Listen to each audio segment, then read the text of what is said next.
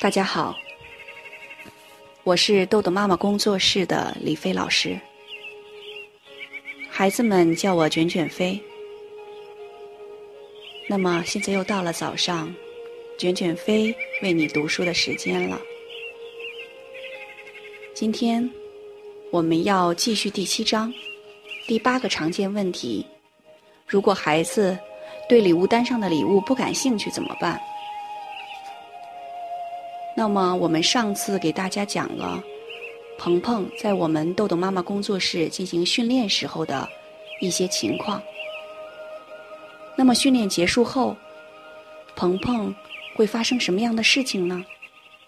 今天我们继续。鹏鹏训练结束后，我把鹏鹏的性格特征跟妈妈做了一个分享。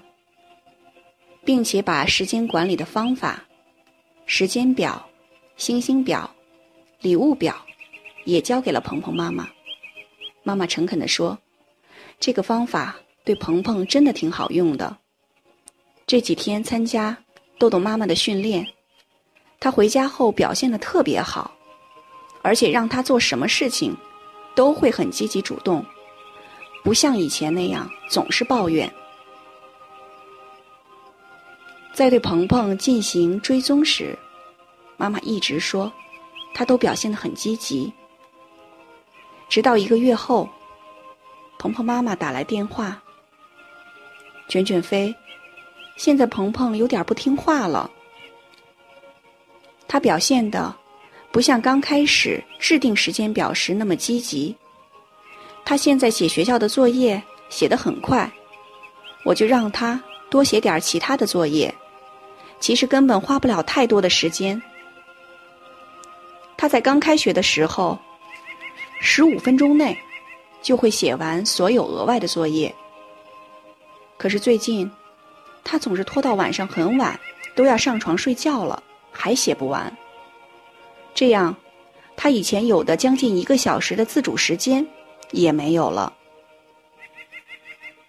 听着鹏鹏妈妈焦急的声音，我问。鹏鹏最近得的红星数量也比以前少了吗？是啊，以前鹏鹏一个星期可以挣四十多颗小红星，可是最近才得到二十几颗。时间表里面的很多项内容都完不成。我继续问鹏鹏妈妈：“那以前得到的小红星，鹏鹏换到礼物了吗？”妈妈说，他第一周就换到了他想要的小汽车，后来就都没有换到。我诧异的问：“已经过去一个月了，也就是四周，鹏鹏只有第一周换了礼物，那其他三周得到的红星，怎么没有换礼物呢？”鹏鹏妈妈叹了口气：“我也想让他换礼物啊，可是他的红星没攒够，一个乐高的拼插玩具。”我们是规定要三百颗红星才能换到。听了妈妈的话，我大概就知道了问题所在。我继续跟鹏鹏妈妈确认：乐高玩具可以制定成大礼物啊，小礼物是孩子每星期都要换到一次的。换完小礼物的星星，在大礼物那边还可以累计使用。鹏鹏妈妈说：“啊，是这样啊，我还以为不行呢。其实鹏鹏也不是特别想要乐高玩具，他每周都想换那个小汽车，那种小汽车特别廉价，看着就劣质。我不想让他总玩那个，所以他后面要换小汽车的时候，我就给他换成乐高玩具了。”鹏鹏妈妈的回答。果然让我的想法得到了证实。我知道鹏鹏为什么没有动力了，因为他无论怎么努力都挣不到他想要的小汽车。鹏鹏觉得挣红星没有意义。我引导鹏鹏妈妈，鹏鹏挣红星的动力是因为礼物单上有他喜欢的小汽车。可是，你私自把小汽车。换成了你认为好的玩具，这个肯定影响了鹏鹏挣红星的积极性。妈妈听了我的话，还是很纠结。老师，可是我就让他每周都换那个小汽车吗？我不想让他把辛苦挣来的红星换那么劣质的玩具啊！我轻声问鹏鹏妈妈：“鹏鹏妈妈，你告诉我一个你最喜欢吃的零食。”妈妈一愣，然后轻声说：“我我喜欢吃薯片。”她下意识的回答。我继续对鹏鹏妈妈说：“从下个月开始，你公司老板给你发工资的时候，明确告诉你，你不可以用钱买薯片这样的零食，你必须用钱买蔬菜和水果，而且你每花一分钱都得跟老板汇报你买的是什么。你会有什么感觉呢？”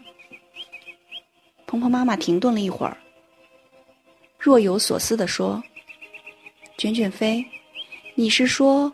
鹏鹏的红星就相当于我挣的工资，他有权利决定怎么花，是吗？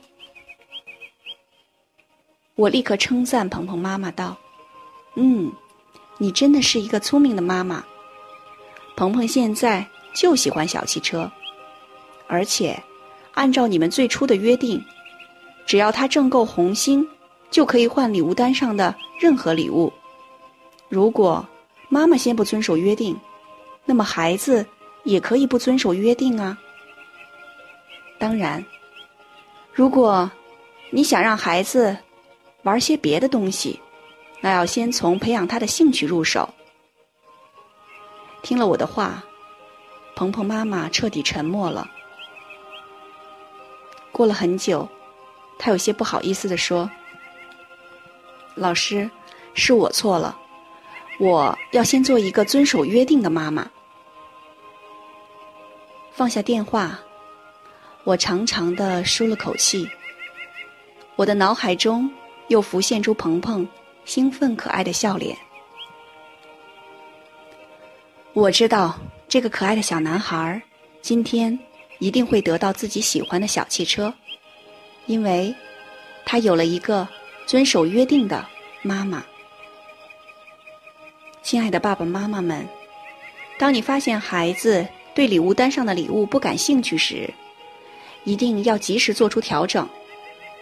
第一，家长要先自检，看看是不是忽略了孩子的需求。礼物单上的礼物不是孩子喜欢的，而是家长想要给孩子买的。第二，如果确实是孩子的需求，那么。儿童的兴趣持续没有那么久，过一段时间，家长要和孩子重新讨论礼物单，找到孩子新的兴趣点。好，今天的内容就到这里结束了。如果您想下载时间管理训练的工具，请关注公众号“豆豆妈妈儿童时间管理”。感谢您的倾听，我们下次再见。